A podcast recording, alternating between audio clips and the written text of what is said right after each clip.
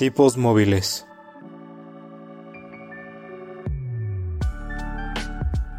Un podcast que va más allá de los libros y de la realidad.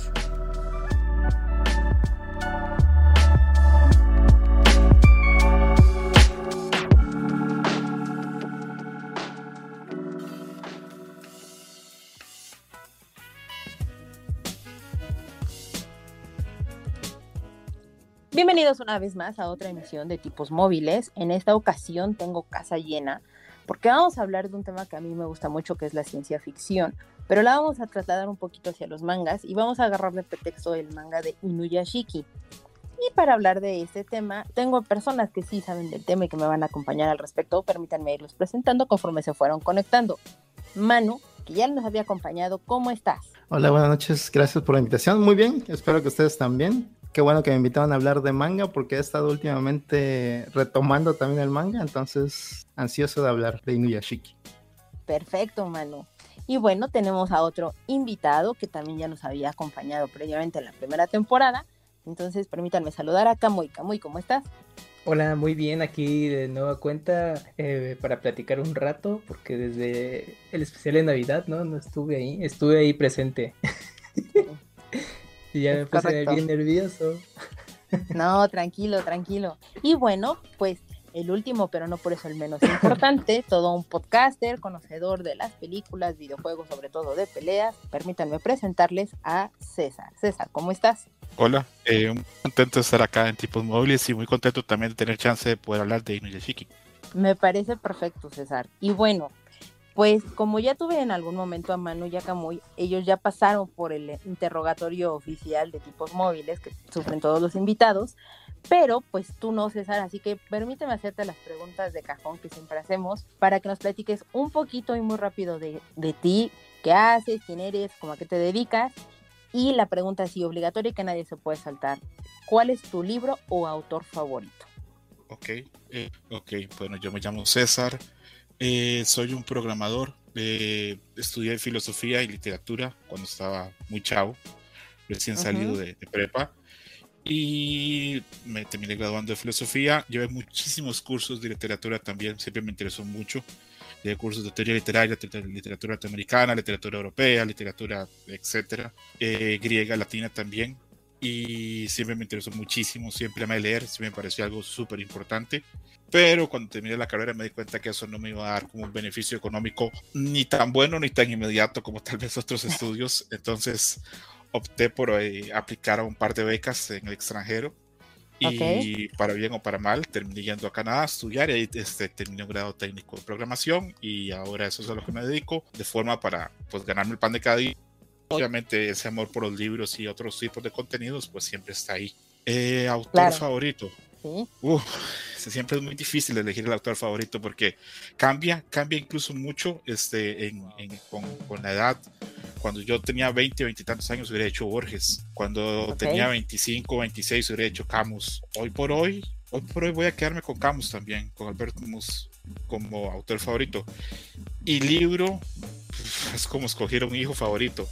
Pero ya que escogí a Camus, voy a quedarme con el extranjero. Me parece muy bien. Yo te dije que la, la pregunta era complicada, pero ves como si tenías una respuesta pues para irnos aflojando y conociendo a todos ustedes un poquito más, vamos a platicar rápidamente qué es lo que hemos estado viendo en estas últimas semanas. Permítanme empezar en esta ocasión y una disculpa por ello, pero bueno, lo mío es bastante rápido. Yo ahorita he estado leyendo La Emperatriz de los Etéreos. Eh, tuvimos un pequeño ajuste ahí para los próximos libros que vamos a hablar, entonces de nuestros próximos libros es La Emperatriz de los Etéreos. Esperen ese programa próximamente. Y también estoy leyendo el manga de Demon Slayer. No llevo realmente demasiado, llevo creo que el cuarto tomo más o menos, pero me ha estado gustando mucho. La verdad es que el anime está muy, muy a la par de lo que es el manga. Obviamente agregan cosas para darle una narrativa mejor a lo que es la animación, pero si han visto el anime, creo que van a disfrutar muchísimo el manga en ese sentido. Y pues de ver, he estado viendo dos animes, bueno, he estado viendo más, pero ahorita de los dos que les quiero platicar es, es uno que me recomendaron eh, nuestros amigos del podcast beta, que es de Aimon, que habla de una confitería en la ciudad de Kioto y, y van pasando distintos eventos y en distintas temporalidades y te van platicando también de los dulces que se comen en esa, en esa época del año. Muy, muy tranquilo, muy bonito el manga. Y también estoy viendo Komi-san no puede comunicarse en Netflix. El, anterior está en Crunchyroll, eh, el de Komi-san no puede comunicarse está en Netflix. También llevo muy poquitos capítulos, pero lo he disfrutado, este, me ha divertido, me ha sacado alguna que otra carcajada, entonces es muy relajado y creo que los podría entretener demasiado. ¿Tu mano que has estado viendo o leyendo en estos tiempos?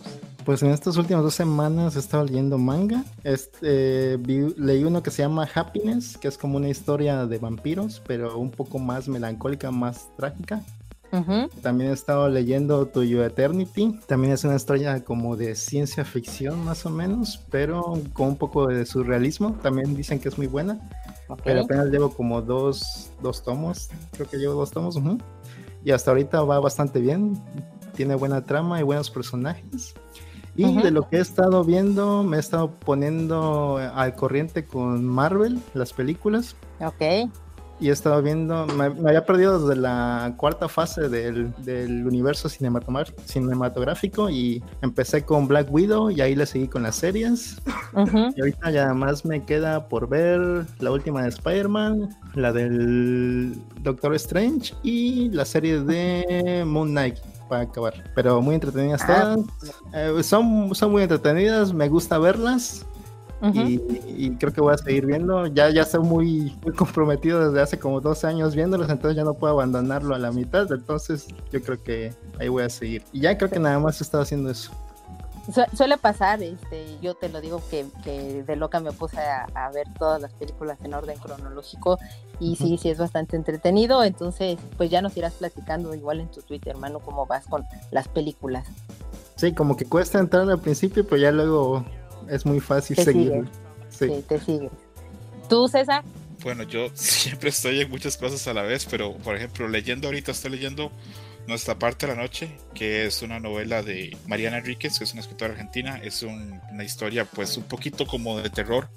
Eh, es una novela bastante premiada, eh, la recomiendo mucho. También estoy comenzando a leer este ex, perdón, Exhalación de Ted Chiang, son unos relatos cortos de ciencia ficción, también muy prestigiosos y que había dejado pues ahí en el librero por mucho tiempo, pero ahora estoy comenzando a leerlos y pues están muy muy muy bien. Y también de manga estoy leyendo Fearing at the Funeral, que es un manga que a mí lo personal me gusta mucho. Creo que actualmente en México se acaba de publicar el, el primer tomo, eh, muy nos puede dar como más información si falta. Y también estoy leyendo un cómic que se llama The Good Asian, el buen asiático, que es este de cine negro. Eh, son solamente seis numeritos. Este, creo que todavía no está publicado en América Latina, pero creo que se puede conseguir ya, este, ya de forma digital, comprar. Está bastante bien. Y esta semana eh, vi dos películas que a todos me gustaron mucho. Muy distintas entre sí, pero me gustaron. Una es la de Top Gun, eh, que es así como el clásico blockbuster que cumple de sobra con lo que tiene que ser. Y también vi Everything Everywhere All at Once, o sea, todo en todos lados al mismo tiempo. Eh, de A24 y me encantó también. Entonces he estado bastante ocupado, como pueden ver, he visto bastante en estos días. Que, eso es muy bueno y sí, no falta demasiado para que se estrene esa película aquí en México, entonces estaremos ansiosos de verla. Y Yo le traigo ganas también, ¿eh? Gran película, no voy a dar ningún spoiler, pero gran película. Si pueden, vayan a verla, en serio. Perfecto. En IMAX. si se puede, en IMAX, si no, pues ya, con que la vean. Ah, bueno, pero Top Gun, ¿no? Sí, Top Gun. Pero bueno, ¿y tú, Gamoy, qué has estado viendo, leyendo, etcétera? Pues de lo que he visto, bueno, actualmente estoy viendo eh, Steven Universe ahí en HBO Max, ya que hace tiempo la estaba viendo, pero pues la había parado y pues aproveché ahora en la plataforma que está toda la serie para poder verla por fin en su totalidad. Y pues está bastante grato ahí regresar y ver y apreciar ciertos detalles de, esta serie animada. Eh, también, eh, bueno, en películas, vi, bueno, hace poco Kaman Kaman, este, donde sale Joaquín Phoenix, en la que pues ya tiene una relación ahí con un niño con el que tiene que irse desenvolviendo poco a poco, también de A24, y pues es una película eh, en blanco y negro, ahí el concepto que le dan. Está eh, peculiar la película. Esa estuvo en, cines aquí en, en, México y se puede ver en plataformas digitales próximamente, pero pues ya yo la vi por medio de iTunes, eh, pero en versión de Estados Unidos. Y he estado leyendo, pues también he leído mucho manga, pero pues lo más relevante ha sido Jujutsu Kaisen para ponerme al día después de la película que aquí en México pues estuvo bastante rato en cartelera. Y eh, pues está bastante interesante el concepto, tiene un arco bastante duradero, a ver qué tal ya con lo que sigue de esto. Y pues la serie de animación la pueden ver ahí por, por Crunchyroll para los que sean un poco más enterados de este entretenimiento de animación japonesa. Y también pues he estado leyendo un manga que se llama Claymore, que es ahí eh, de una, bueno, es una eh, mujer guerrera eh, que tiene que ir a derrotar, bueno, más bien extinguir ahí demonios que azotan ciudades. Entonces tienen que ir a combatirlos, pero pues obviamente las cosas no son muy fáciles para la protagonista, entonces tiene que ir evadiendo todo ese tipo de peligros que tiene y obviamente adentrarse en más conflictos. Está bastante bueno, el manga se publica en México y lo pueden encontrar sin ningún problema. Y pues ahorita es lo que he estado viendo y leyendo. No, y está increíble y si se darán cuenta, queridos escuchas, pues tengo a tres grandes conocedores del género de manga, porque todos han estado leyendo manga y es la gran coincidencia que tienen. Y pues entonces ya no tardemos más y entramos de lleno en el programa. Y van a decir, bueno, ¿y por qué Inuyashiki? Porque hace un par de semanas yo terminé de leer el manga que es una, una, serie escrita e ilustrada por Hiroya Oku, que fue adaptada al anime por el estudio Mapa. El estudio Mapa es mejor conocido por la película de Jujutsu Kaisen y también el anime. Esta película, se, eh, que diga, este anime se estrenó en octubre del 2017 y fue llevada a la pantalla grande un año después. Esta historia ha sido publicada aquí en México por Editorial Panini, consta de 10 tomos y se puede ver el anime en Prime Video, que cuenta tan solo con 11 capítulos. Pero, pues, ¿de qué se trata Inuyashiki? Bueno, pues nos topamos con Ichiro Inuyashiki, un hombre de 58 años que tiene amigos, que no tiene amigos y que su familia la verdad es que no se preocupa muchísimo por él. Un buen día su vida se ve truncada por una misteriosa explosión ocasionada por unos seres que vienen del espacio y que cambian su cuerpo por uno mecánico y que es increíblemente poderoso. Tras una serie de eventos, Inuyashiki descubre que con este nuevo cuerpo puede salvar la vida de muchas personas.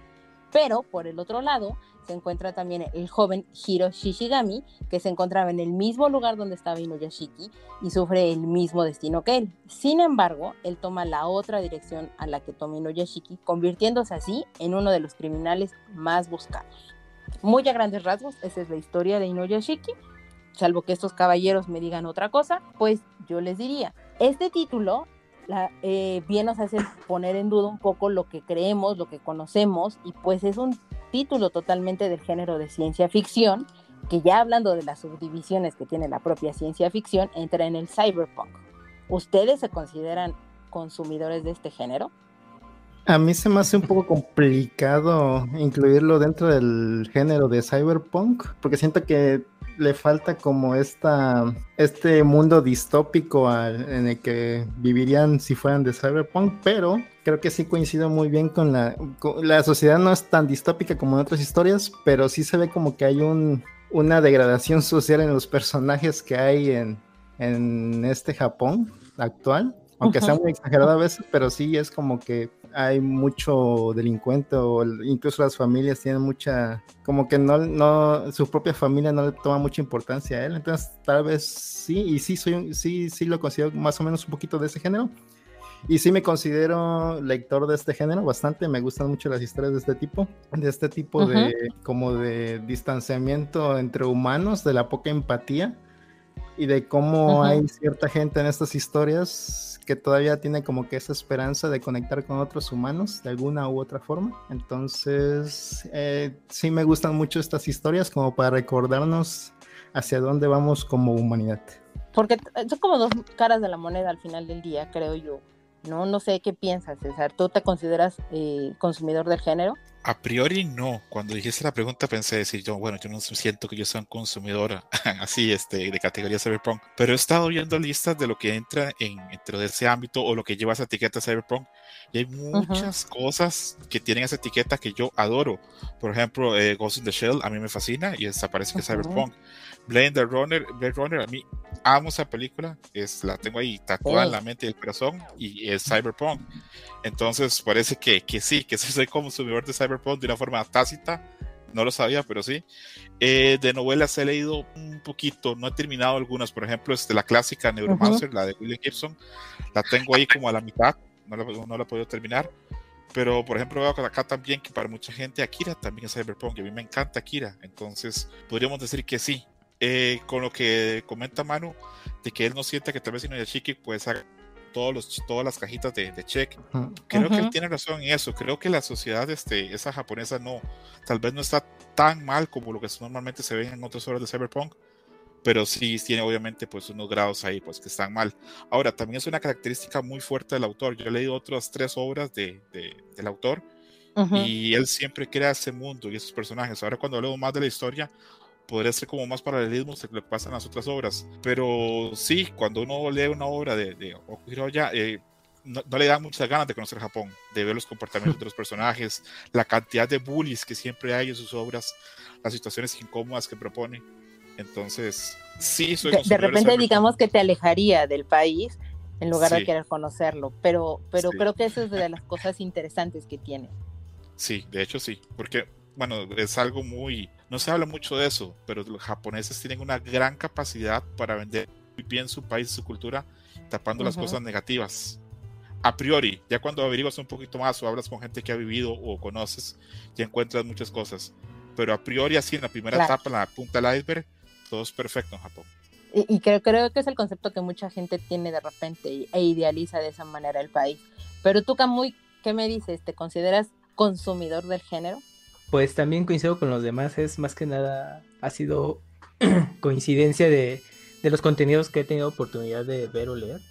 Uh -huh. Y ahorita en específico ya de temas con eh, manga o historieta japonesa es, por ejemplo, Alita fue de los primeros que, que leí de manga de Cyberpunk, me, me, acuerdo muy bien, ahí en las versiones eh, publicadas para España, que luego llegaban acá de importación, y pues también luego en, en, películas, pues Akira, ¿no? Que todos decían, no, es que tienes que verlas, te gusta la animación japonesa, y pues ahí caí, pero pues obviamente no, todavía no dimensionaba bien qué onda con ese género, hasta mucho después.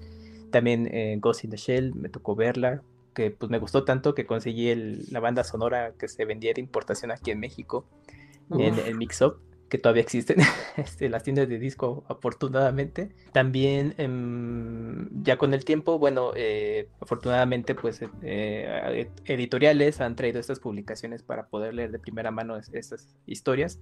Por uh -huh. ejemplo, el manga de Ghost in the Shell, que pues bueno, sí hay una notoria diferencia a lo que vimos en, eh, la película, también pasa lo mismo con Akira, eh, o también en otras obras como Blame, que también es un poco más reciente, eh, pues esa también se puede conseguir en México y pues también está la, la, serie de anime que se puede ver como trabajos más recientes. Entonces ha sido así también elementos o también en cine, que de pronto películas pues estilo Mac Max, pues también uh -huh. de pronto yo las veo así en la tele y decía, órale, pues, pues, se ve bien, bien particular toda la estética que maneja y luego ya te enterabas, no, pues es que el Cyberpunk, ejemplos, Mad Max, y yo, ay, ¿a poco sí?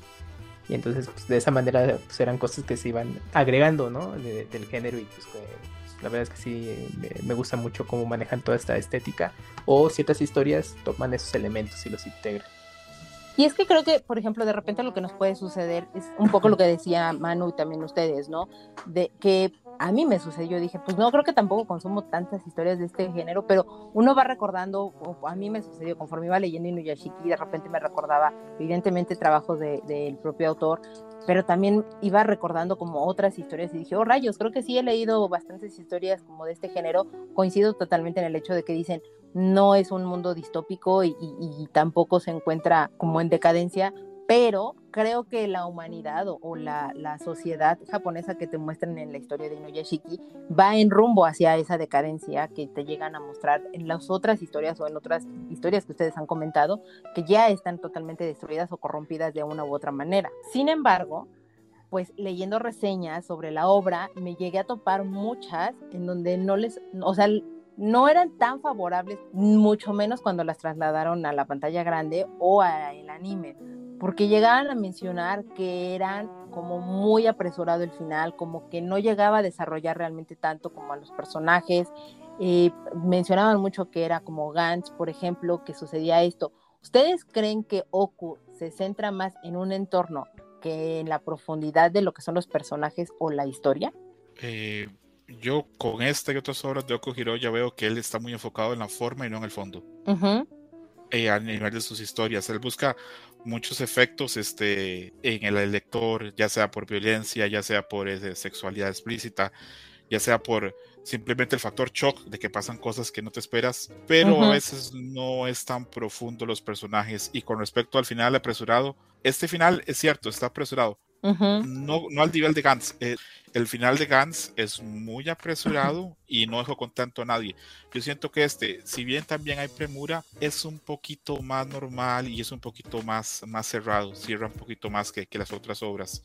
Eh, otro manga de él, el más reciente, Giant, que lo estuve leyendo este, hace poco, eh, el final es todavía menos satisfactorio tal vez este, que, que de otras obras. Si yo tengo que ser sincero, de las obras que yo he leído de él, contando Gen, de la primera que leí, este Gantz, este Inuyashiki y Giant, esta me parece que es la que está mejor construida y me parece que es este, la que está más equilibrada porque esta todavía podría recomendárselo a más personas, las otras son todavía un poquito más, con temas más difíciles de manejar. Entonces, sí coincido con la gente que dice que tal vez le falta un poquito de profundidad a los personajes y que está más pues, en cosas más estéticas y de choquear al, al, lector. Pero repito, comparado a los otros trabajos del autor, me parece que más bien esta es la mejor obra y la más redonda que tiene. Ok, ¿tú dirías eso, Camuy? O sea, ¿también consideras que es muy apresurada o tal vez dirías que es una característica que tiene el propio mangaka de terminar las historias así apresuradas? Pues sí, sí coincido también con César porque justamente con Gans pasa, pasa eso. Y bueno, no he tenido oportunidad de leer todavía Gigant, que sí se publica aquí en México, pero por una u otra razón no he podido entrarle. Pero con Inuyashiki, eh, comparación de Gantz, creo que ayuda un poco que la serie no es tan larga. No sé si desde un principio ya la tenía contemplada el autor o pues lo que pasa, así como luego pues, se publican libros y todo, que pues, pues a ver cómo van las, ventas, la reacción de los lectores y a lo mejor a la mitad de la historia dijeron, ¿sabes qué? Pues como que no está levantando, entonces aún tienes chance de planificar y cerrar, ¿no? Entonces, no sé si es alguno de esos dos eh, escenarios, pero eh, pues gracias a que es un poco eh, más corta, pues como que trata de cerrar mejor las cosas y creo que es un poquito más redonda en ese sentido, lo que ocurre con los personajes y la situación. A lo que digo, como yo sumo que viendo las otras obras del autor, a mí me parece que más bien acá es un acierto que la obra sea cortita, porque en las otras obras, cuando se le hacen muy largas, al final ya no, parece, siento que no sabe qué hacer y ahí es donde termina dando pues esos finales así como que con los que nadie queda como contento. Entonces, a mí me parece que hizo bien en dejarlo acá en 85 numeritos. Eh, me parece incluso que, que, hace bien en ponerle ahí al expresidente norteamericano al final como para que termine todo siendo así ya como algo real y no real a la vez. Hay un poco de meta. Y, y sí, yo eh, repito, para las otras obras del autor, está bien que solamente sea solo 85 episodios. Ok, ¿tú Manu qué crees? ¿Crees que este cierre sí es, o sea, sus cierres son deficientes? ¿Crees que estuvo bien este cierre? Yo digo que fue un cierre, no sé si estuvo bien o estuvo mal, pero fue un cierre. Y este autor lo ha dicho muchas veces en entrevistas, que él es como un fan del cine de Hollywood. Entonces yo creo que se enfocó más en darle como que espectacularidad a su obra. Y también ha dicho que siempre lo visualizó esta historia como para meterla en una sola película. Entonces yo creo que por eso también ya tenía como que la idea de que esta obra fuera corta y concisa y no profundizar tanto en los personajes. De hecho, hasta no profundiza tanto en, en, cómo realmente se convirtieron en robot, como que eso lo deja al aire y no le interesa meterse en eso, como para no necesariamente la historia. Entonces creo que ya lo tenía medido más o menos, tal vez no sabía qué hechos o qué cosas iba a meter, pero siento que ya tenía como que la idea de que fue una obra corta. Porque de hecho hay una película live action, ¿no? Perdón, Mika, eh, ahorita que mencionaba Manu lo de la película, bueno, que tenía su historia, pues hay una película live action del mismo nombre y que sí dije, ah, mira, pues sí me, sí, ahorita busqué rápidamente justamente para ver si existía algo así y bueno, sí la hay, pero bueno, es producción japonesa, entonces hay que estarla ahí buscando para poder verla. Es del 2018 ahí por si quieren el dato. Incluso el manga siento que está fácil y rápido de leer. Como los paneles son muy amplios y realmente no hay tanto siento que por eso como que lo, se puede pasar casi directamente del manga al anime en 11 episodios. 10, sí, 11 episodios fueron los que fue el anime. Entonces creo que también, también ya como que se siente que es exactamente condensada la historia y quería. ¿Y qué es lo que te iba justo a preguntar, Manu? Porque creo que tú sí viste el anime, ¿no? Eh, de hecho, el anime fue el primero que vi y ya para este programa me puse a leer el manga, pero sí, es una copia fiel de lo que pasa en el manga. Ok, ok, ok. Y es que, eh, eh, o sea, eso es lo que yo leía, ¿no? En, en, los comentarios. Y cuando yo terminé de leer el manga, le comentaba incluso a Kamui, ¿no? De la verdad es que, o sea, sí me gusta la historia, se me hace bastante interesante, pero sí se me hizo como muy me el final, ¿no? Como, como una salida relativamente simple, pero también, pues, no, no puedo pensar en cómo yo lo hubiera terminado porque no se me ocurrió absolutamente nada. Eh, y digo, es muy sencillo criticar en ese, en ese aspecto, pero tampoco creo que sea como algo malo porque te ayuda mucho a que te a que puedas avanzar muy rápido como en la historia. Los personajes creo que tienen la profundidad necesaria, no no veo necesario el hecho de que tengas que profundizar muchísimo más o conocer más al respecto, porque te da un vistazo muy rápido de la de lo que le sucede a cada uno de ellos. Tal vez en, en, en la historia de, de Hiro el joven, eh, pues te falta un poquito más de contenido en el, en el sentido de saber por qué se comporta de esa manera cuando te dan la razón del por qué hace todo lo contrario de lo que llega a ser Inuyashiki, a mí honestamente se me hizo como muy absurdo y es como, ve, solo porque sí, casi casi, pero no, no lo sé, no me parece una mala historia, pero sí la creo o la siento bastante apresurada. Sin embargo, creo que eso es una de las pequeñas grandes ventajas que puede llegar a tener la historia. Yo no sé si a ustedes les, les, pareció bien o no, o a ustedes les faltaría o les sobraría algo, modificarían algo de esta historia, Camuy. Pues sí, justamente con el antagónico creo que faltó ahí un, un, mejor desarrollo del por qué las intenciones que tiene y aunque te lo explica, creo que eh, no, no queda como muy concreto todo este punto, ¿no? Simplemente pues él tiene ahí sus intenciones de que, de por qué quiere acabar con todo Uh -huh. Y pues se hace un poco simple, ¿no? Comparado con, con el protagonista, que pues sí, o sea, obviamente tiene más contexto, pues la misma edad del personaje, el, que tiene una familia, ¿no? Y obviamente pues la relación que lleva pues bastante fría con ellos, pues también tiene ahí un vínculo con un perro que se encuentra, que se uh -huh. llama Hanako, que es una Shiba Inu y que considero lo mejor de la historia. Nah, es cierto, es que es muy, es que es muy, es muy chistoso el, el, perro que sale ahí. Y, y, pues obvio, obviamente pues tienes como más trasfondo de las cosas, ¿no? Y justamente lo haces empatía porque pues obviamente tiene la, un, esta relación que tiene con el perro que se encuentra, pues obviamente pues son personajes cercanos, ¿no? Es como el que tiene más afecto hacia, hacia él. Y con el antagónico, pues sí, tiene una relación ahí con, con, una chica que pues está dudosa por, por todas las circunstancias que, que, está haciendo y luego también creo que se le... Bueno, esta chica tiene a su mamá, ¿no? Si no mal recuerdo. Su abuela. Su abuela. Su abuela. Tiene su abuela pero justo como que en ese punto en el que empieza a tener ya la relación con ellos y como cambiar su punto de vista, pues es que ya está llegando al final, entonces se ve eh, como de tajo, se corta la relación del antagónico, o sea, como de ese desarrollo y de ya, vámonos al, enfrentamiento final y ya hay que terminarla, entonces como dije, puta, pues ya no le dio como más chance a, este tipo comparado con el otro personaje.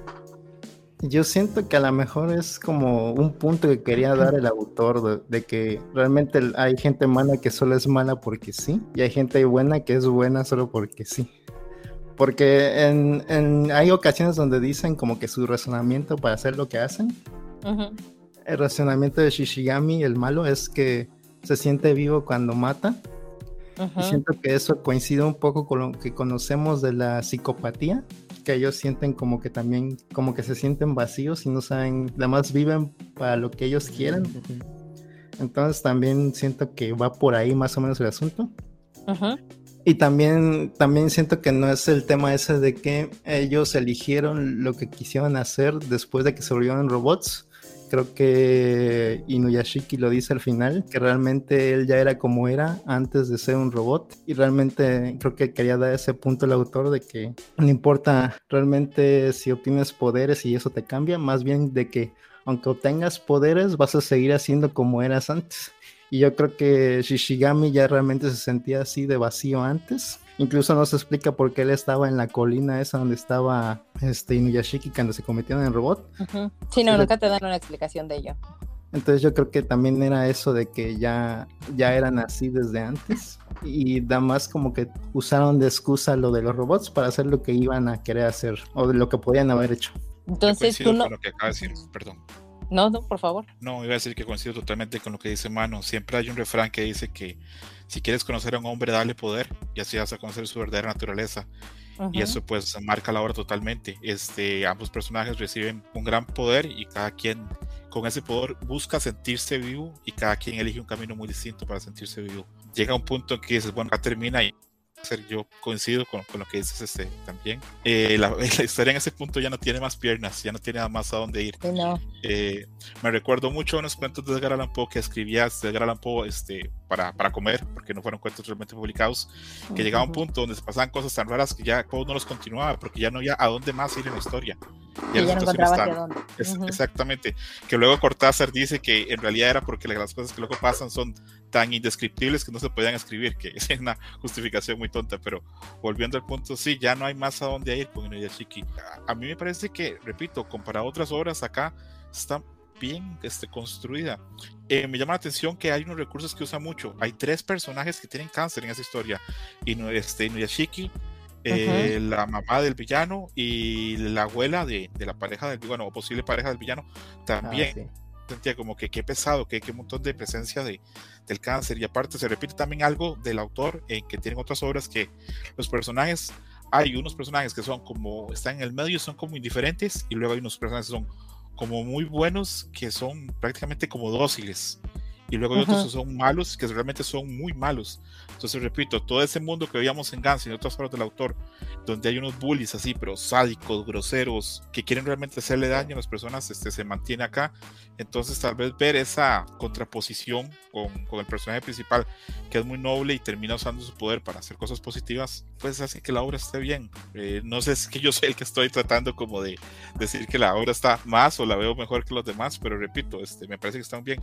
Otra cosa que me gusta la obra, y ya con eso este, dejo ahí eh, para que los más aporten, es que normalmente se habla muy poco en los mangas de esto del Family Man que hay en Japón, que es -huh. el señor, este padre familia que sale y provee, y cuando llega a la casa ya es tarde y no comparte casi nada con sus hijos y con su esposa, que muchas veces cuando le pagan la quincena va y se la entrega a la esposa totalmente y él no decide ni qué hacer con el dinero. A mí me llamó mucho la atención de que acá sí vemos una familia en el principio que es muy fría con el personaje principal y que pues, tiene una relación, no me parece nada recomendable con su familia. y yo sé por experiencia, porque conozco japoneses y conozco gente que ha trabajado en Japón, que hay millones de japoneses que son así, que tienen vidas así, con familias, pues que comparten y viven, pero no tienen relaciones personales de nada. Entonces me, me gustó mucho, me pareció refrescante que estuviera en la obra. Y que además, por ejemplo, a mí me, me, llamó mucho la atención, pues el cambio que de repente tiene la hija con él, porque pues muchas veces se dice, ¿no? Nunca valoras lo que, lo que tienes hasta que lo ves perdido. Y pues creo que eso es lo que sucede precisamente con la familia de Inuyashiki, que hasta que lo ven después de una serie de eventualidades que descubren qué es lo que realmente él es y, se descubre como tal con ellos, es cuando entonces realmente lo aceptan. Y a mí me pareció irónico y a la vez tierno, muy entre comillas, esta, esta parte y ese cambio, porque es lo que detona precisamente el hecho de decir, ok, hay una pequeña esperanza en la humanidad, mínima y banal y hasta las últimas, pero posiblemente exista, ¿no? A mí me parece, sin dar spoilers, tratando que más allá de Inuyashiki, el personaje más rico de la obra es la hija de Inuyashiki. Uh -huh. Es el personaje que más jugoso, uh -huh. el que tiene más profundidad, es el que está pasando más cosas, la que tiene más secretos.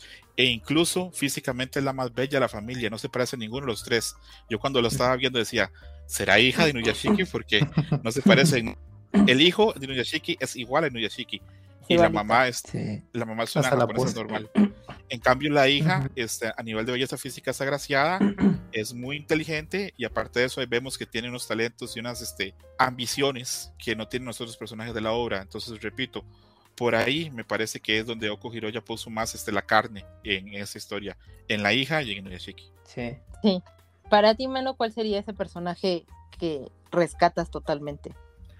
No, pues yo creo que sí me, me, gusta más el personaje principal. Creo que tiene muchos puntos de originalidad de que hayan puesto a una persona de la tercera edad como personaje principal. Uh -huh. haciendo cosas que tal vez nunca te imaginarías que hiciera una persona de la tercera edad, aun si tuviera poderes en la vida real. Entonces creo que, creo que, creo que sus, su cambio de que realmente no sabía qué hacer como robot a empezar a ayudar a las personas, creo que también es un cambio gradual interesante, uh -huh. porque realmente no, o sea, uno, uno que quizá como viejo no le, como que no se le pegó la desidia que tienen todos hacia él. Él siguió siendo como es, una buena persona. Entonces me parece interesante cómo mantiene esta personalidad todos estos años que ha vivido, aunque su familia sea muy fría con él, sus compañeros de trabajo sean muy fríos, muy fríos con él, incluso no lo reconocen cuando sale en la televisión. Entonces creo que se me hace un personaje muy interesante. Y creo que esta historia tiene como que también este, eh, a veces es un poco cursi con, con cómo maneja este personaje, pero se siente bien, o sea, se siente agradable ver a esta persona ayudando y llorando por las demás personas. Creo que le da como que también un refresco.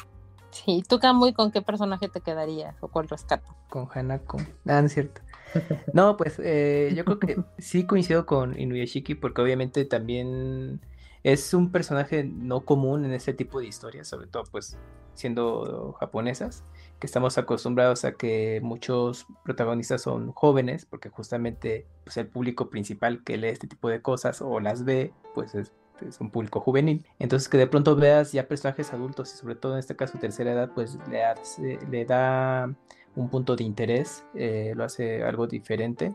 Entonces también eso puede hacerlo un poco atractivo ya para un público también más adulto que quiere historias un tanto distintas de este, de este entretenimiento. Y ahora que César mencionaba a la hija, sí, justamente ahorita también estaba recordando que también eh, este personaje tiene buenos matices, pues porque obviamente es joven, eh, pues está en la etapa de que eh, pues avergüenza cierto punto de su familia, ya quiere hacer muchas cosas, pues por ahí pues tiene interés en, ser dibujante de, de historietas. Entonces es un punto que pues a lo mejor ya el público más joven o que en algún momento estuvo interesado se puede también identificar con este personaje y también surge ahí una, una buena historia, ¿no? Porque también tiene este, esta percepción de que pues no acepta muy bien al papá y justamente tiene que buscar como esa, esa, reconciliación entre ambos personajes y creo que también es una muy buena historia que se desarrolla dentro de Inuyashiki. Entonces pues yo creo que con, con esos personajes y ya puntos extra para Hanako.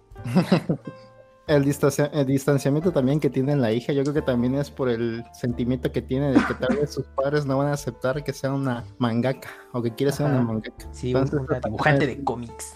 sí, está muy interesante. Y está chistoso también el hecho de que un dibujante de manga vive al lado de ellos. Ah, sí, muy famoso. Irónico, sí. ¿A qué hace referencia al autor de, de One, Piece? Y hacen este chiste como de que el personaje antagonista le gusta One Piece y a su amigo que ese Kayuda Inuyashiki le gusta más Scans, como que esta, ah, este paralelismo de que no, no importa qué tipo de literatura o qué tipo de manga leas, no te hace, no te define como persona.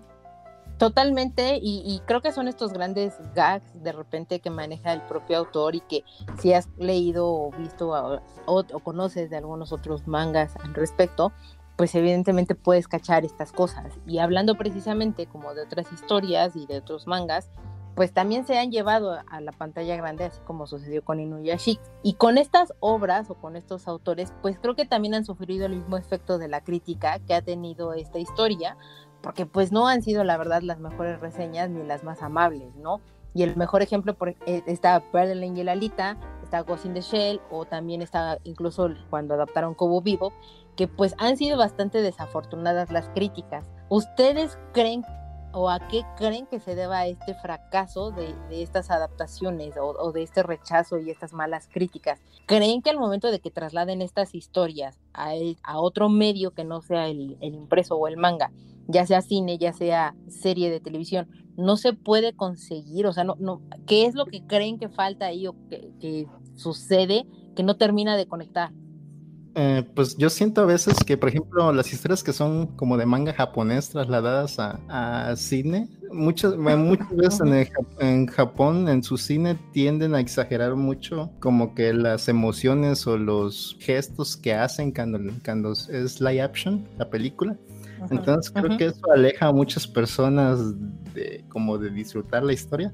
Realmente como que no, no se siente real cómo actúan esos personajes. Creo que eso es una de las principales causas al menos en el cine japonés, pero por ejemplo en el caso de Alita, en el caso de Alita no sé, porque a mí me gustó mucho la película y realmente a, la gente que, conozco más o menos les gustó la película, tal vez algunos cambios ahí por decisión del director fue lo que no gustó, pero sí es como que difícil tal vez, este, porque como que el cine de acá es muy diferente a las historias japonesas entonces, tal vez como que el público todavía no conecta con la mitología o con este tipo de historias japonesas. Creo que eso los aleja un poco todavía. Pero que con, con, lo que pasa el tiempo, más se está integrando ese tipo de historias. Y yo creo que ya luego la van a poder disfrutar todavía más. Creo que falta un poco de más exposición a ese tipo de historias. Ok, quiero, ok, ok. Quiero decir este, que coincido también totalmente con lo que dijo, dijo Mano de que las adaptaciones live action japonesas y en general el público japonés, perdón, las películas japonesas y los actores japoneses tienden a sobreactuar mucho normalmente. Siempre son como expresiones como muy forzadas, que se siente a leguas que no es algo natural, se siente algo muy artificial. Cosa rara en una cultura o sociedad que se caracteriza más bien por ser poco expresivos y reservados. Pero bueno, son este, las cosas que pasan. Por eso tal vez en las películas japonesas que tienen éxito, tanto en Japón como en Occidente, son las que tienen personajes más contenidos y actuaciones como más sobrias, eh, pensando últimamente en Drive My Car o Wheel of Fortune, por ejemplo. Lo que dices de que no se logra, que qué pasa que no se ha podido pues tener éxito con las adaptaciones en, en Occidente, por ejemplo la de Alita o la de Ghost yo creo que es un medio que no se puede trasladar todavía al cine, el manga ni el anime, en mi opinión. Puede que en un par de años ya se pueda hacer y me pongan ahí un tapón en la boca, pero creo que por ahí no se puede hacer. Tanto por diferencias culturales como porque para poder hacer que la historia funcione para el gran público del cine, se pierden demasiadas cosas que son las que hacen que la serie tenga su sabor propio y su identidad. Entonces yo no, no soy fan eh, de las adaptaciones este de, manga o anime al cine. Espero que nunca se haga una adaptación de Nuyashiki, digamos, a, a, cine occidental. No, no creo que funcione. Y soy de la gente que se alegró cuando dijeron que no iba a haber adaptación de Akira a live action. O que se alegra todavía más cuando dicen nunca va a haber película de, de Evangelion, tal vez en live action. Me parece perfecto. Me parece que son medios que no se pueden adaptar.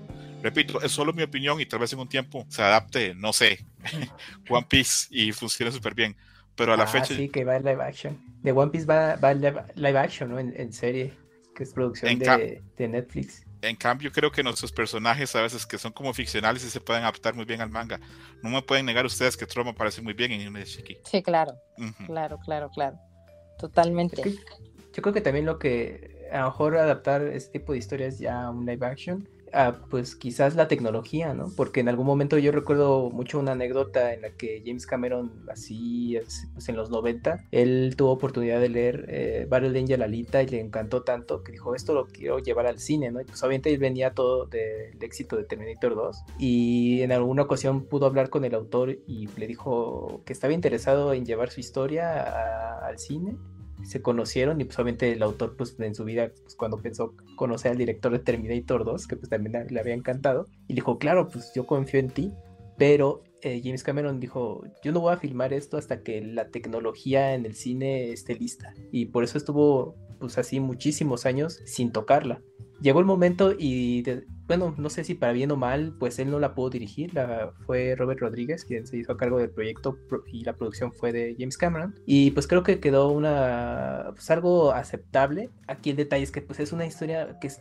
muy extensa, son nueve volúmenes, al menos la historia principal, porque hay una continuación. Eh, y pues sí, adaptarla a una película de dos horas y que pues en teoría tendría que tener más partes para abarcar gran, a grandes rasgos toda esa obra pues es muy difícil y pues también se depende mucho de los presupuestos. Pero creo que ahí quedó un trabajo interesante. O también la de Age of Tomorrow de, Tom Cruise, que 2014, que es la adaptación del manga de All You Need Is Kill, que este manga lo pueden, se publicó en México, lo pueden conseguir sin problema alguno. Eh, pues bueno, yo vi la película al principio, eh, me gustó mucho el concepto y ya poco después me enteré que, que era una adaptación del manga que coincidió que se publicó en México y cuando lo leí dije, oye, pues creo que quedó una buena adaptación. También el manga no es extenso, creo que son dos volúmenes, si no mal recuerdo. Entonces creo que pues e, encajó bien, digamos, ¿no? La adaptación. Obviamente como en todos hay cosas que se cambian, no, no, no queda una adaptación fiel, pero creo que quedó bastante eh, aceptable este trabajo y pues yo creo que en, en, su momento le fue bien en crítica y yo creo que muchos ni siquiera sabían que era una adaptación de un manga. Entonces creo que hay casos rescatables, pero eh, pues como en todo, ¿no? Hay unos que son afortunados y otros que pues quedaron a medio intento y pues yo creo que va a ser una etapa de experimentación todavía y pues Hollywood, pues yo creo que cuando el, tema de los superiores ya diga, ching, ya lo votamos, entonces pues ya están volteando a ver poco a poco e, este pues son materiales de, de, inspiración y pues en este caso pues el anime y el manga que tienen muchísimos años pues van a decir, a ver, pues ya hubo estos eh, proyectos que se pudieron adaptar, fallidos, otros no tanto, pero pues vamos por ahí. Pero bueno, quizá a ver si nos alcanza la vida para que ya veamos muy buenas adaptaciones. Pero pues por ahora todavía sigue siendo pues estar intentando y probando. Y como les platicaba, pues, ah, pues ahora viene la adaptación de live action de One Piece, que esta serie la pueden ver en Netflix, en HBO Max, y de, En Busca de un Tesoro de Piratas. Y pues el, el autor pues está muy entusiasmado y pues les ha dado como su voto de confianza porque ha estado hasta cierto punto involucrado en la producción, no así de lleno, pero sí ha estado supervisando y, dando vistos buenos. Y pues bueno, pues el autor para que se tome la molestia de dar los mensajes de que no, pues espero que la disfruten casi como yo, es como que bueno, a ver qué tal, cómo queda, pero ahí todavía falta un rato para poderlo ver. Aparte de que es cierto lo que dice Camus, que la tecnología que tiene que ver para adaptar una historia de estas es, pues es muy demandante siento que algo que pasa también es que estos proyectos terminan siendo algo muy ambicioso y para que sean rentables tienen que llegar al gran público. Y para que lleguen al gran público, la historia tiene que ser simplificada y en esa simplificación se pierde mucho de la obra. Por ejemplo, el Ghost in the Shell, la de Mamoru Oshii, la de finales de los 80 es una película maravillosa, pero la historia es compleja. E incluso hay lectores o gente avanzada que ve la película una vez y no la entiende, la tiene que ver una vez o dos veces más. Eso, llevarlo a una película de dos horas para que lo pueda ver cualquier persona, no sé, un lector que no sea tan avanzado o alguien que no sea tan perspicaz o que no tenga esa cultura tal vez de, de, visualizar este, ese tipo de contenido, no lo va a lograr. La historia tiene que simplificarse. Entonces, ¿qué es lo que pasa? Se adapta es una versión watered down, es como ya algo que perdió mucho sabor de la, de la obra original. Entonces es algo que no termina ni quedándole bien ni al gran público ni a los fans como yo, así de hueso colorado, porque sentimos que es una versión como ya muy rebajada y el gran público no llega a conocer las cosas tan buenas que tiene la, la obra. Entonces, eh, supongo que se puede llegar a un equilibrio, pero creo que no es fácil. Las adaptaciones que han fracasado son pues señal de que no es tan fácil poder adaptar una versión de manga al gran público, pensando digamos en los estudios grandes, digamos occidentales y, sobre todo también, como lo mencionas, ¿no? Tratando de llegar a hacer estos grandes blockbusters que evidentemente buscan llegar a un público mucho más amplio y que pues es muy complicado ya que los consumidores, digo, no tenemos demasiado en que realmente haga anime, ya se están destapando muchísimo más y que están siendo aceptados o que la gente está aceptando y consumiendo este tipo de contenido. Entonces, hablarle a un público general que la verdad es que ni siquiera ha tocado tampoco como un manga o no ha visto nunca un anime, creo que es lo que lo hace todavía muchísimo más complejo de, que lo puedan llegar a aceptar, ¿no? También pasan dos fenómenos curiosos con respecto a las adaptaciones, y es que a veces eh, como que la industria estadounidense como que es muy condescendiente con su propio público y a veces cambia cosas del material original como para, como diciendo que realmente su público no va a entender lo que está viendo como que le cambian muchas cosas para no espantar al público también. Y sucede lo contrario también, el público que es muy metido en esto del manga y el anime, también a veces somos un poquito puristas y como que no aceptamos cualquier cosa aunque esté bien hecha. Mientras no se parezca totalmente, luego no lo aceptamos. Sí. Siento que también eso influye mucho en la percepción de cómo vemos el, las adaptaciones y cómo vemos ahora sí que las decisiones que toma Hollywood. E, es, es muy complicado y yo les haría otra pregunta. Entonces, para ustedes, ¿cuál dirían que es una buena adaptación que se ha llevado a la pantalla grande o chica? Que sí sea una buena adaptación o tal vez no existe. Ah, buenas adaptaciones este, de lectura a, películas, ah, pues hay muchas, pero por ejemplo se me ocurre este eh, Blade Runner, que es del cuento de Philip Dick, que el cuento a mí me parece que es un cuento bueno, pero me parece que la película es mucho más grande que el cuento, entonces eso me parece una buena adaptación. Y pensando en algo reciente, eh, Doom, eh, la adaptación de Doom a mí me parece que está muy bien, porque si bien eh, pasa lo esencial del libro, agrega ciertas cosas que caben y funcionan perfectamente dentro del universo que construye el libro. Entonces eso me parece una gran adaptación pero no es fácil adaptar. Es un trabajo muy complejo que grandes directores no lo han logrado. Correcto, correcto. Yo coincido, coincido contigo en, las dos, en las dos opciones que diste. ¿Tu mano? Híjoles, está difícil, ¿eh? De, literatura, mm, creo que una buena adaptación, y es una de las que hablé hace poco en otro podcast, creo que es El bebé de Rosemary.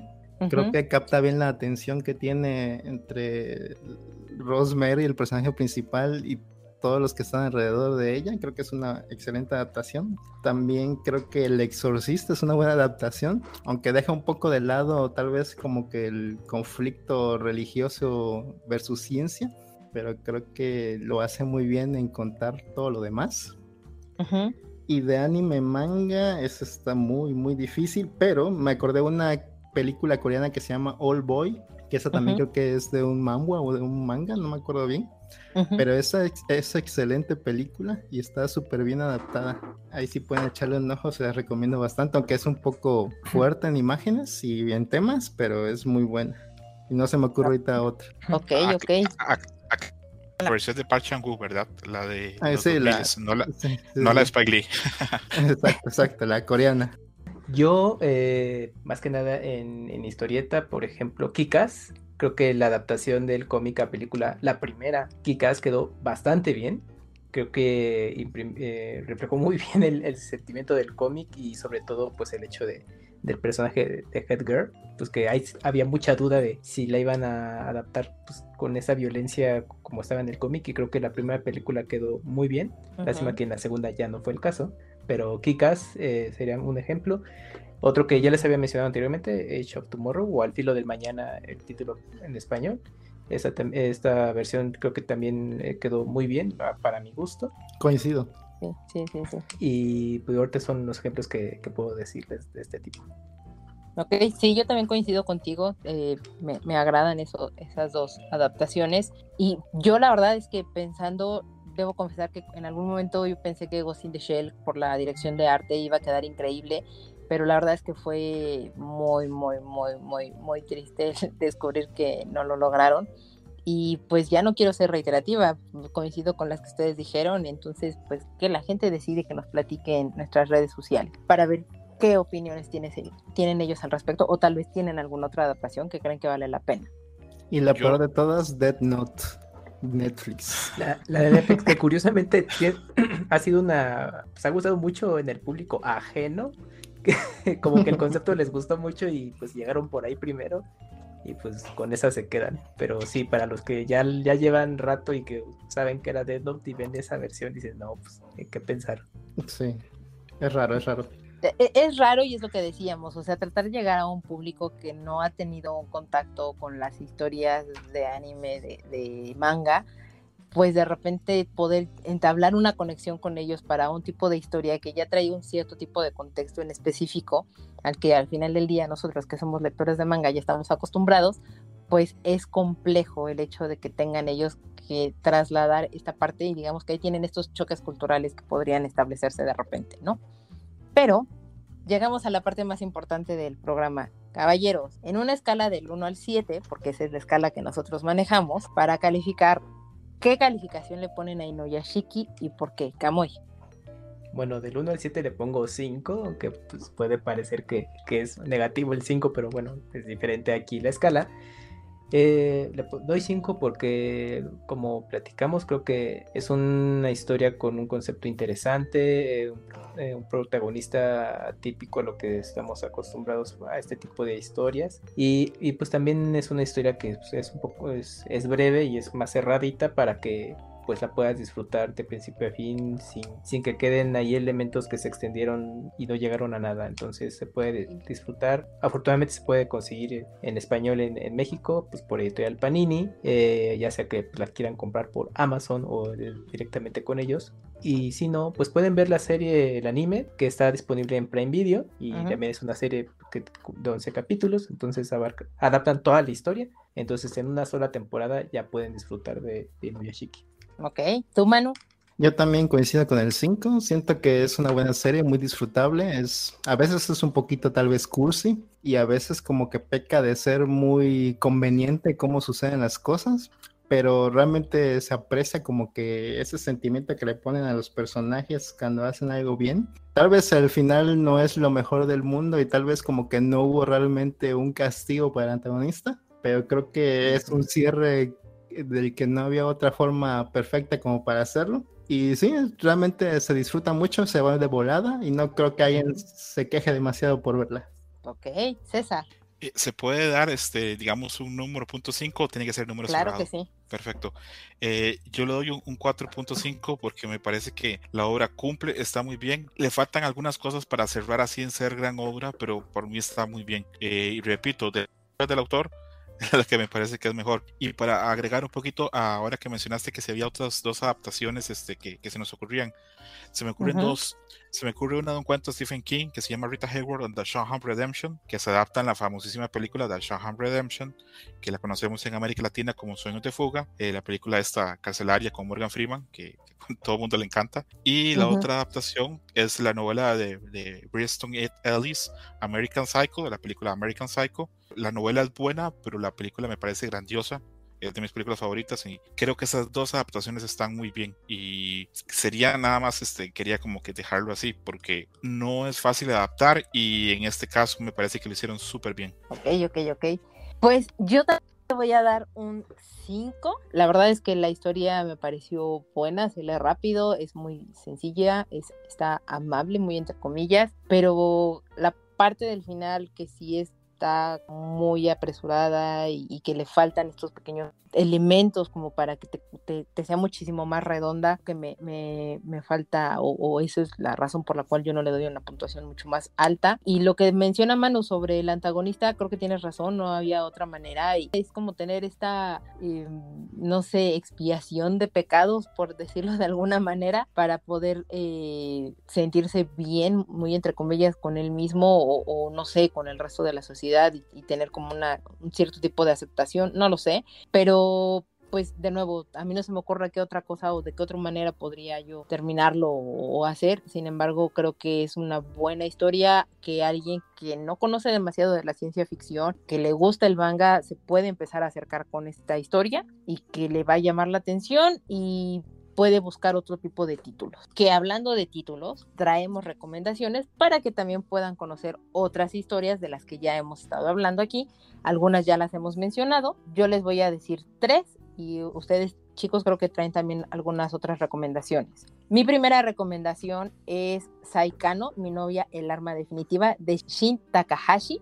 Esta historia descubre el debate de una chica entre ser una fuerza de combate destructiva o seguir siendo una adolescente normal. ¿Ustedes qué harían si a la chica que aman se convierte en un arma de destrucción masiva? Esa es como la gran pregunta y premisa de esta historia. Es muy bello el dibujo, es muy rápida la historia, interesante, tiene, tiene momentos o, giros en la, en la trama de repente interesantes que les puede llamar mucho la atención. A mí me encanta ese manga también. Es súper bonito. La siguiente recomendación que tengo es Battle Angel Alita o, Alita el ángel del combate. Esta historia es en un lugar donde no hay justicia, sino que la gente la hace por sí misma. Alita despierta sin recordar ningún detalle de su vida anterior, pero que en un pequeño instante desaparece o, reacciona eh, y todos sus nervios al respecto de la legendaria escuela de artes marciales que tenía aprendidos, pues la convierten entonces en una cazadora asesina. Es un mundo distópico, es bastante interesante. Lean el manga, la verdad es que la película no está mal, pero yo les diría primero acérquense hacia el manga para que disfruten realmente esta historia. Y mi última recomendación es Gantz, del mismo autor de Inuyashiki. Esta historia habla de Kurono y Kato, que debieron o deberían de haber muerto tras ser arrollados por el tren. Sin embargo, parecen encerrados en un cuarto donde van a recibir instrucciones de una esfera negra que se encuentra ahí en el cuarto y que pues les está ordenando que deben de matar a todos los alienígenas que se encuentran fuera. Le estoy contando posiblemente súper mal, pero es muy interesante cómo se comienza a desarrollar la historia y cómo se empieza más compleja al respecto. Esas son mis tres recomendaciones que yo les doy por si quieren conocer más del género Manu, tú nos tienes otras recomendaciones. Sí, hay una que no es tan común, que leí hace poco de la manera mala porque no hay alguien que la publique realmente en México. Se llama Watashi wa Shingo o Mi nombre es Shingo. Trata de la historia de dos niños que se enamoran en un verano. El niño es hijo de un trabajador y la niña es dueña, es hija del dueño de la fábrica donde trabajan. Ellos se enamoran y entre sus enamoramientos encuentran un robot muy avanzado de fabricación en el que pueden meterle como que pueden programarla para que haga diferentes cosas. Es realmente como un brazo mecánico, pero el niño la programa para que le diga cosas bonitas sobre ellos. O, o que ella eh, que el robot recuerde cosas sobre ellos o que dibuje cosas con el brazo o haga cosas con el brazo. Entonces, entre más le mete programación, este robot como que empieza a, a desarrollar como que una mente. Y pasan muchas cosas y los niños se separan por X o Y razón. Y el robot empieza a tener más conciencia de sí mismo y quiere buscar como el origen de su, de su creación o de estos sentimientos que tiene más que nada por, por el input que le metió el niño. Entonces se separa de esta fábrica que ya está abandonada y trata de buscar a sus padres. Entonces toda la historia trata, trata como de este robot evolucionando y buscando a sus padres que aún son niños, pero que incluso los niños tienen como que sus propios problemas en el mundo y también hay que, tienen que resolverlos. De eso más o menos se trata el, manga. Y el otro es un clásico muy conocido ya que es Akira, de Katsuhiro Tomo, que ese sí se publica ya en México, que anda escaso el último tomo, pero por ahí lo pueden conseguir, que trata como que de este mundo que fue destruido por una mega explosión en los años ochenta y tantos y que este gobierno como que esconde las razones de por qué, pero que hay rumores de que fue a causa de un niño que se llama Akira y que ellos tienen el control de él. Entonces la historia principal trata de este grupo de motociclistas chavos que se ven como que inmiscuidos en estas investigaciones del gobierno y por alguna razón uno de ellos como que también obtiene el poder, un poder. Esta trama es igual el bien y el mal, más o menos como Inuyashiki, así que les, les gusta más o menos como que la trama principal de Inuyashiki, también les va a gustar mucho Akira. Muy, muy, muy, muy disfrutable, la verdad, Akira. ¿Tú, César? primero que voy a recomendar es este, un cómic que se llama Monstrous es de Marjorie Liu y Sana Takeda. Eh, son dos personas que hacen este cómic así a la distancia, están en diferentes continentes, pero bueno, ahora gracias a la tecnología lo logran hacer. Monsters es una historia épica que está situada como en un mundo steampunk. Habla de un personaje que se llama Maika, que es un, personaje femenino, que está entre una guerra entre los humanos y los arcánicos. Y en medio de esa guerra ella tiene que sobrevivir. Eh, no quiero dar muchos detalles pero es una gran, gran, gran obra. Y voy a leer este, el quote de Neil Gaiman en la portada. Extraordinaria, una historia bellamente contada de magia y miedo. Creo ahí que ya con la recomendación de Neil Gaiman en el podcast va a quedar bastante bien la recomendación de Monstrous. Eh, recomiendo, eh, recomiendo la película que mencioné al principio, este, la de Everything Everywhere All at Once, ahora el 23 de junio, que se acerquen a verla. Eh, película súper completa, cubre muchas cosas, este, tiene artes marciales, tiene multiversos, tiene de todo y a la vez tiene mensajes muy bonitos a nivel familiar. Y me parece una película que de cierta forma puede verla casi cualquier persona. Eh, tiene esa, esa maravilla. Y para ya terminar, como, para cerrar, vuelvo otra vez a recomendar este Fearing at the Funeral, que creo que en México se llama Fearing al final del camino. Eh, se llama así muy, ¿verdad? Sí, más allá del fin de, del viaje. Perdón. Ok, que es un manga pues súper prestigioso. Eh, ganó el Osamu Tezuka y el manga Tashu, que son dos premios de manga enormes. Trata la historia de Freydin, que es una elfa que está en un mundo medieval y que ha sido parte de grupos de héroes que han logrado hacer grandes hazañas a través de la historia.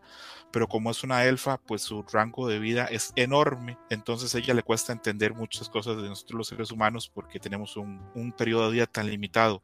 Entonces son reflexiones, son las aventuras de Freydin con reflexiones filosóficas y existenciales acerca de cuánto tiempo tenemos con nuestra vida y qué hacemos con él. Entonces es un manga bastante distinto a otras cosas que leemos. Eh, es un seinen, eh, me imagino que le va a ir bastante bien en México y supongo que se va a estar pues trayendo más volúmenes próximamente. Ok. Yo les recomiendo un manga también que se llama Kaiju eh, número 8, que recientemente también se publicó aquí en México y se trata sobre, bueno, eh, en específico Kaijus o estos monstruos gigantes que luchan entre sí, pero está centrado en, un personaje que pues digamos tiene que ser la limpia de todos los eh, despojos que dejan eh, los Kaijus después de las, luchas de las luchas que tienen ahí con, con los exterminadores de estos monstruos pero que intenta, digamos, eh, incorporarse a, este eh, ejército eh, que lucha contra los Kaijus, hacer un intento porque también ya su edad pues ya está como en el límite de, de, tener esa oportunidad para combatir. Pero resulta que tiene ahí una eventualidad que hace que él tenga habilidades que tienen los Kaijus y por lo tanto puede transformarse en uno de ellos. Entonces pues tiene que estar con esa dualidad de pues, ser humano y pues resulta que tiene que combatir contra ellos, pero al mismo tiempo es uno de estos monstruos con los que combaten y pues por lo mismo tiene habilidades sobrehumanas y pues eh, va a estar en esa delgada línea pues que tiene que pues tiene que enfrentar a los mismos monstruos, pero pues obviamente la sociedad no no lo va a aceptar de buenas a primeras, ¿no? Eh, actualmente es una serie que, que ya van dos tomos porque se publican aquí en México eh, y van ocho publicados en Japón, la serie sigue abierta, entonces es una historia cortita, pero si les gustan este tipo de historias, que también con, estos elementos futuristas, porque es una historia que se desarrolla ya más en un futuro, que en, mm. el que existen estos monstruos, pues yo creo que les puede encantar. Y también recientemente es uno de los mangas que justamente está eh, consiguiendo mucha popularidad allá en Japón y yo creo que eventualmente va a tener su versión animada. Ok, como verán, esa es una de las grandes recomendaciones para todos aquellos interesados en el tema y pues platíquenos en nuestras redes sociales cuáles son los que realmente les interesan, han leído alguno de todas estas recomendaciones, nos faltó alguna otra y demás, nos encantará saber al respecto. Para poder conocer más lo que quieren, tenemos comentarios y preguntas que nos manda de repente el público. Si me permiten, caballeros, los voy a leer rapidísimo. Janet, que ha estado invitada con nosotros, un saludo muy grande a ella, nos escribe, es bueno tenerlos de regreso, ya los extrañaba.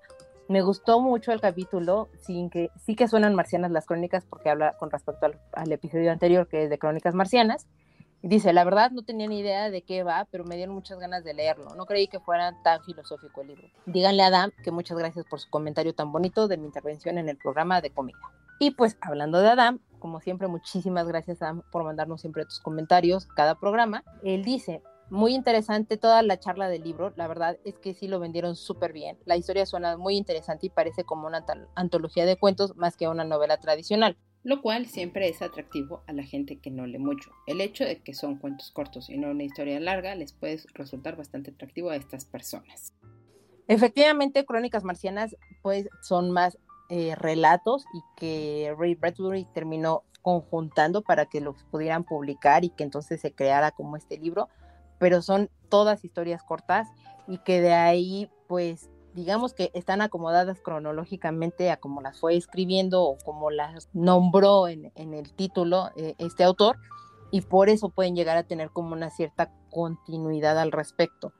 Pero es muy, muy interesante, entonces lean Crónicas Marcianas, se los recomendamos ampliamente y pues también si pueden escuchar nuestro programa al respecto, adelante los invitamos ahí. Y Adam nos dejó algunas preguntas. Dice, ¿qué prefieren? ¿La sobriedad del blanco y negro del manga o la expresividad de las páginas a color de los cómics? Pues yo ambos. La verdad es que, eh, bueno, sí empecé yo eh, eh, leyendo manga, pero a final de cuentas pues, por lo limitado que era conseguir el material antes de que se publicara oficialmente en México por la extinta editorial Beat, pues yo empecé a consumir como alternativa a los cómics. Entonces, pues a final de cuentas, el color sí es muy vistoso. E incluso cuando los mangas tienen páginas en sus interiores que son a color, pues creo que también se disfruta mucho y da ese contraste de que en un cómic japonés pues, de pronto es una parte a color y otra en blanco y negro. Entonces, en lo personal, yo disfruto ambos. No, no, no tengo algo muy específico por cual quedarme lo siento, no. Belé. No, está que elegir un en, especial. ¿Tu mano? Pues igual ambos, pero sí prefiero un poquito más la sobriedad del blanco y negro, como que le da un estilo diferente al manga. Siento que a veces se expresa más con tan poco, que me gusta mucho. Ok, ok. ¿Tú, César? Y yo voy a hacer lo mismo que Camus y voy a hacer el meme de ¿por qué no los dos o por qué no ambos? eh, el, los cómics a, nivel de colores y coloración tienen unas cosas maravillosas. Eh, por ejemplo, Camus y yo estamos leyendo un cómic europeo ahora de Black Sat que está hecho en acuarelas. Eso es precioso verlo a, nivel visual y eso no funcionaría pues en blanco y negro. Pero los mangas eh, tienen una capacidad de expresión enorme con solo ese blanco y negro con solo ese entintado. A veces llegan a cosas este, minimalistas que pues a uno se, le quieren caer los ojos de las cosas que logran. Pienso por ejemplo en, en, Miura en las cosas que hacen Berserk que son así como para sentarse horas a ver los dibujos o las cosas que hace ellos que Murata. por ejemplo también es otro dibujante increíble con solamente blanco y negro. Es unas cosas que uno pues simplemente le dan ganas de sentarse a, llorar pensando que alguien hace así. Y tenga esa capacidad para, para, lograr esa expresividad con solo el entintado. Entonces eh, a mí me gustan los dos. Siento que cada uno da una cosa y siento que están bien divididos. Me parece que el manga ha sabido adaptarse muy bien a ese limitante que recurso que otra cosa. Creo que yo me quedo con ustedes también. Yo no podría elegir entre uno de los dos. Es, es muy, muy, muy complicado. Pero sí, totalmente de acuerdo. Perdón, Adam, no, no podemos escoger. Si estuviéramos en un barranco, me mato yo porque no puedo escoger dos cosas.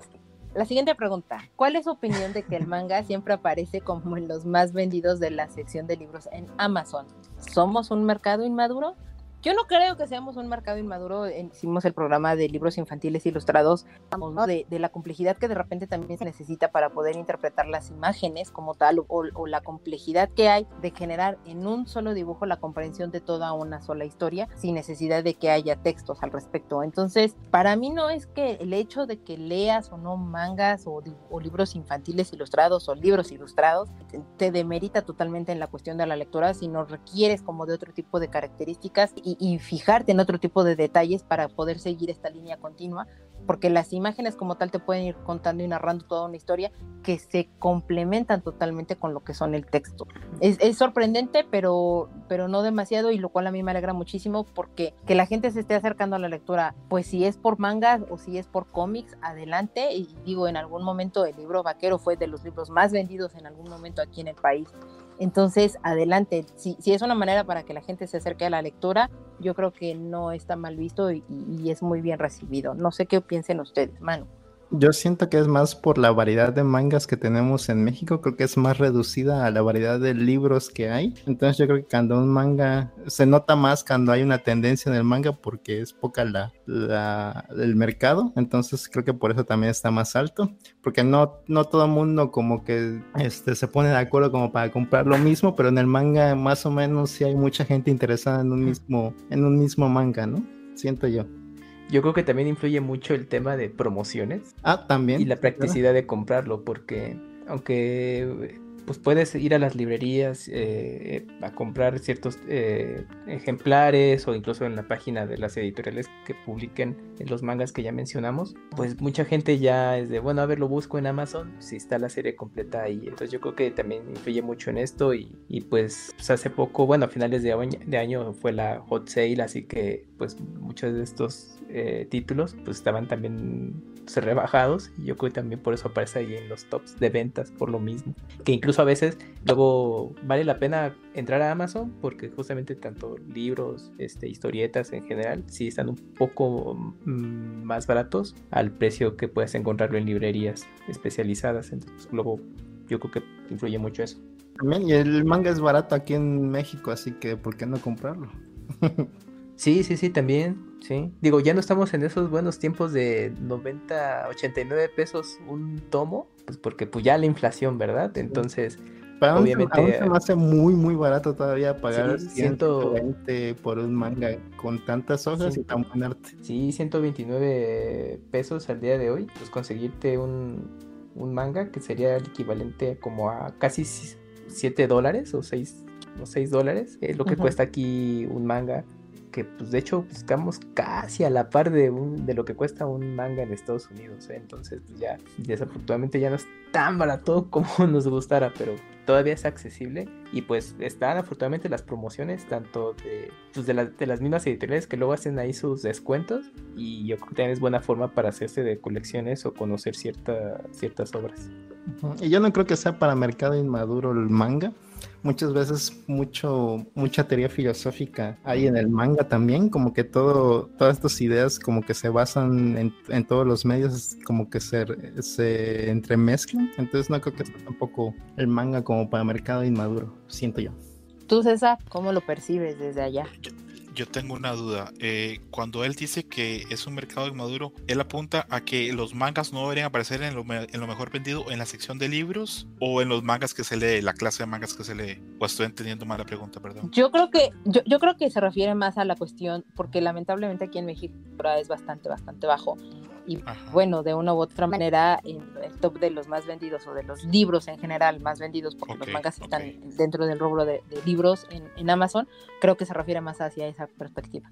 Ok, ok, entiendo. Yo no, no podría decir este que, que eso sea una señal de que el mercado sea inmaduro Obviamente hay una señal que, que, demuestra que tal vez se lee más manga que literatura este, tradicional, pero como dijo Mika, yo creo que, que igual la, la, capacidad de consumir contenidos, ya sea este, eh, de diferentes medios, este, siempre es válido. Eh, obviamente sería lo ideal que mucha gente pudiera hacer las dos cosas, tanto leer libros como consumir manga, pero si solamente la gente está consumiendo manga, me parece perfecto. Si eso es una forma, una aproximación que hay para la literatura o para leer o para consumir, eh, me parece muy bien. No sé si pasa en México, pero en España yo sí he visto que tienen mangas de obras este, de grande literatura. Por ejemplo, eh, Crimen y Castigo, es que he visto que hay un manga y otras obras también he visto que están en manga en España. No sé si en México las tendrán también, pero eso es una buena opción para que la gente se aproxime y conozca pues, pues más obras, a veces de una forma pues más accesible. Y también dentro de lo que es mi percepción, en México son unos afortunados este, a nivel de América Latina, este, a nivel del consumo, producción y el contenido que les llega. Son un mercado muy importante y creo que en un tiempo mediano van a ser un mercado más importante aún por la gran cantidad de lectores que tienen. Entonces van a recibir mejores contenidos a muy buenos precios y hasta tal vez adaptaciones más rápidas. Entonces yo creo que tal vez tal vez pueda haber algo de eso en el mercado inmaduro, pero creo que la situación va a cambiar pronto y repito, la posición que tienen ustedes en ese mercado es envidiable para mucha gente. Ya se desearían otros montón de países de América Latina tener las posibilidades de comprar tan buen contenido y a tan buen precio como tienen ustedes. E, en eso estoy totalmente de acuerdo contigo. Vamos a la última pregunta que dice, siempre se critica a las series de manga que no han terminado. ¿Creen que el no tener un final le quita validez e importancia a la obra? ¿Tú qué piensas, César? A ver, depende, depende. Si son finales muy atropellados o simplemente que no hay un final, este le puede restar. Pero hay obras que finalmente no, no ocupan final. Por ejemplo, Berserk no va a ser menos porque no, no, no va a tener un final. Pero Vagabond no va a ser menos porque no tenga un final. Pero hay otras obras que por su naturaleza, por el contenido, por la forma en la que están estructuradas, tal vez sí se pierda mucho que no haya un final de la historia. Aparte hay diferentes tipos de lectores. A mí, por ejemplo, no me resta que, que yo no sepa una historia. Pienso en, por ejemplo, en Slam Dunk, que es un final que, que no nos dice qué pasa con los personajes. Llega hasta cierto punto, dice, acá nos bajamos, hasta acá llegamos. Pasa con otras obras también. Pero hay lectores que necesitan esa, esa ese completar, ese cerrar totalmente y saber qué pasa con los personajes. Tal vez para ellos una obra sí pueda perder eh, sin un final. ¿Tú, Camuy? Sí, también coincido con, con, César, que a veces luego nos predisponemos, ¿no? Porque pues te encanta tanto la historia y a lo mejor en algún punto te enteras de que sigue abierta o está indefinido ese final. Por ejemplo, X de Clamp o, o Nana de Iyasawa. Y dices, o bueno, o recientemente Hunter Hunter, entonces dices, oye, pues ¿cuándo lo van a terminar? o me va a alcanzar la vida, ¿no? Pero al final de cuentas creo que pues tienes suficiente material para que puedas disfrutar de, de esas series y pues disfrutarlas porque si te pues si no le quieres entrar justamente por este tema de que no está terminada y no vas a ver el final, pues a lo mejor te puedes perder de algo muy interesante, ¿no? Entonces creo que aún así vale la pena conocerlos, por ejemplo, como mencionaba César, Berserker, pues es una obra muy buena que tiene con más de 40 volúmenes, o sea, tiene, tienes historia, muchísima historia para poder disfrutarla. Y aparte el arte está increíble. También Vagamon pasa lo mismo del creador de Slam Dunk, También tienes muchos tomos, muchos tomos para leer y disfrutar del arte increíble que tiene. Entonces, pues, no, no, yo creo que no hay que predisponerse ante esta característica, ¿no? Que pues sí es triste, pues sí, porque por una u otra razón, pues bueno, pues los autores no, no dejan de ser seres humanos, entonces por una u otra razón no terminan las obras, ¿no? Pero pues vale la pena conocerlas. Este, coincido, pero este, yo también era de los que no leía manga o series de libros que no han terminado o series de televisión que no han terminado por lo mismo, porque luego las cortan o porque luego no me acuerdo en qué va y tengo que ir siguiendo semana por semana, pero últimamente cuando ya sé que una serie ya no va a continuar nunca más por fallecimiento del autor o algo de fuerza mayor, creo que sí he llegado a descubrir que se pueden este, disfrutar mucho las obras por el desarrollo nada más. Y hay muchas historias que realmente no acaban y uno siempre se queda con ganas de más, aunque tengan un final establecido. Siento que es algo como que tienes que dar tu, tienes que quedar contento tú mismo, no tienes, es algo así, es como que muy personal hasta dónde quieres terminar una historia. Igual unas, y siento que no hay, a veces para disfrutar algo no hay que llegar al final, con que disfrutes cómo está escrito, creo que ya con eso uno siente disfrute de una obra. Entonces yo, yo siento que no le quita ni validez ni importancia a la obra si hay un final muy abrupto o un final muy inconcluso de la obra. Sí, en eso, en eso estoy totalmente de acuerdo. Sí, dime. Nada más iba a decir que también a veces pasa que, bueno, eh, el lector también es un escritor. Cada proceso de lectura es un proceso de escritura a la vez. Y pasa muchas veces que esas obras inconclusas o que no tienen un final definido, los lectores muchas veces ahí nos imaginamos qué pasa, construimos teorías, a veces hacemos historias mil veces mejores que lo que se iba a terminar haciendo y discutimos esas posibilidades por años, a veces por décadas. Incluso yo no solamente diría que no les resta, también diría que a veces hasta les suma porque hay obras que, que, al final a veces es así muy, muy abrupto o que simplemente no se continuó, de las que podríamos hablar por mucho tiempo que pasa. Eh, estoy seguro que a ustedes les ha pasado que hay alguna obra que termina y que en algún momento han cavilado o han hablado con otro amigo o un compañero, eh, qué pasará con X personaje, y se hablan de diferentes posibilidades y uno termina hasta eligiendo la posibilidad que le gusta más. Entonces, este, ver en esos vacíos posibilidades también para pensar y tener ideas propias. Sí, y, totalmente creo que yo iba a comentar algo parecido a eso, pero tú lo dijiste muchísimo más bonito, entonces lo que dijo César es lo que también yo creo. Y chicos, ya no quiero alargar más esto, entonces muchas, muchas gracias por venir. El hecho que hayan venido a platicar aquí conmigo de Inuyashiki y un poquito de ciencia ficción y, y de recomendaciones de manga, de verdad se los agradezco infinitamente. Y no sé si quieran pues dar sus redes sociales, dónde los encuentran, prefieren el anonimato, no lo sé, mano. Pues a mí me pueden seguir en Twitter, ahí arroba rubrican, ya con eso tienen para encontrar todo lo demás que hago. Y, bueno, que no, se pierdan tu, tu, programa, el Bolobancas, cada viernes. Sí, en YouTube hacemos un programa que habla de las novedades de la semana, ya sea situaciones chuscas o series que salen, películas que salen o cosas que hacemos. Ahí lo pueden encontrar. Eh, lo hago con mis dos amigos Rol y Tito. Ahí por si quieren, si lo quieren checar, nada más busquen Bolobancas en YouTube. Y tienes otro segundo programa que se llama Las caricaturas que vimos. Ah, ciertamente. cada jueves, cada dos semanas, hacemos un programa en el mismo canal y hablamos de una caricatura de las que vimos en la infancia y hacemos como que un recuento de lo que recordamos y cómo la vimos en la actualidad. O sea, la, la volvemos a ver para opinar qué nos parece ahora. Perfectísimo. ¿A ti, César? Bueno, a mí me pueden buscar en Twitter con un nick muy feo, pero es el nick que, se eligió y ese es el que se quedó. Es arroba 2 escroto, todo así, en minúscula pegado. Eh, ahí me pueden seguir. Yo me gusta mucho escribir y compartir cosas de juegos de video, de películas, de música, de literatura, que son los temas que, que me interesan. Tengo un podcast, eh, es muy pequeñito, pero por lo menos yo lo disfruto mucho. Se llama Dream Match. Eh, hablamos de juegos, juegos de peleas, películas, cómics, anime. A veces se ha tocado el tema de hentai. Eh, comenzó siendo un podcast como muy enfocado en ciertas cosas, pero se ha ido poco a poco abriendo más, más capas, porque creo que es un reflejo mío y uno no es una cosa, uno son muchas cosas. Entonces, pues ha terminado degenerando en, en lugares donde no esperábamos llegar. Y sí, eso sería este, lo que podría como recomendar. Altamente recomendado también. Y finalmente, Camuy. Bueno, yo en el anonimato, así estoy bien. No, no es cierto, es broma. A mí me pueden seguir en Twitter en arroba camuy-mx. Y pues bueno, ahí también eh, publicó, bueno, antes publicaba una, una historieta que se llama Delivery Bear Service. Ahorita terminé su primer arco, entonces ahorita estoy en una pequeña pausa, pero pues ahí sigo haciendo cosas y publicando eh, ilustraciones, todo. Ah, son arcos cyberpunk. Ándale, sí, de hecho me dio una idea de hacer una historia de, o sea, una, historieta de la historieta de un personaje particular alternativo. A lo mejor ahorita eh, podría incluir algo cyberpunk, pero sí está, está difícil de, de, dibujar por todos los elementos que tiene. Eh, y también, bueno, es, participo en el programa de Pixelania de, de, todos los lunes a las 8 de la noche en vivo por YouTube o Twitch. Si no, pueden escuchar el editado, eh, así en muchas plataformas de audio que de podcast. Pues ahí pues platicamos principalmente de lo mejor de noticias de videojuegos, reseñas, eh, buen humor y eh, recomendaciones que luego salgan en, el programa. Y pues también he tenido la oportunidad de participar en, Dream Match con, César y pues ahí también divagamos de todo un poco, pues videojuegos, anime, películas. Eh, entonces, pues ahí también nos la pasamos bien echando el cotorreo.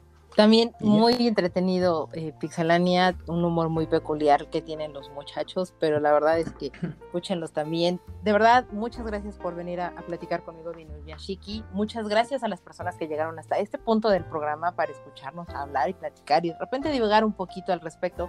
Eh, agradecer a toda la gente que manda sus comentarios, que nos da likes, que, que de repente comparten las publicaciones que hacemos. De verdad, se los agradecemos muchísimo. Síganos en nuestras redes sociales, móviles tipos en Twitter, tipos móviles podcast en Instagram.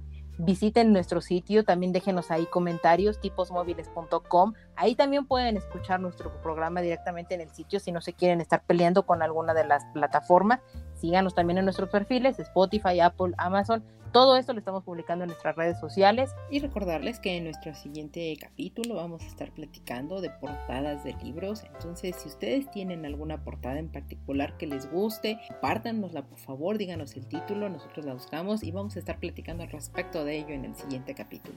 No me queda más que agradecerle a las personas y hasta la próxima. Nos vemos. Bye bye. Bye, bye adiós. Gracias.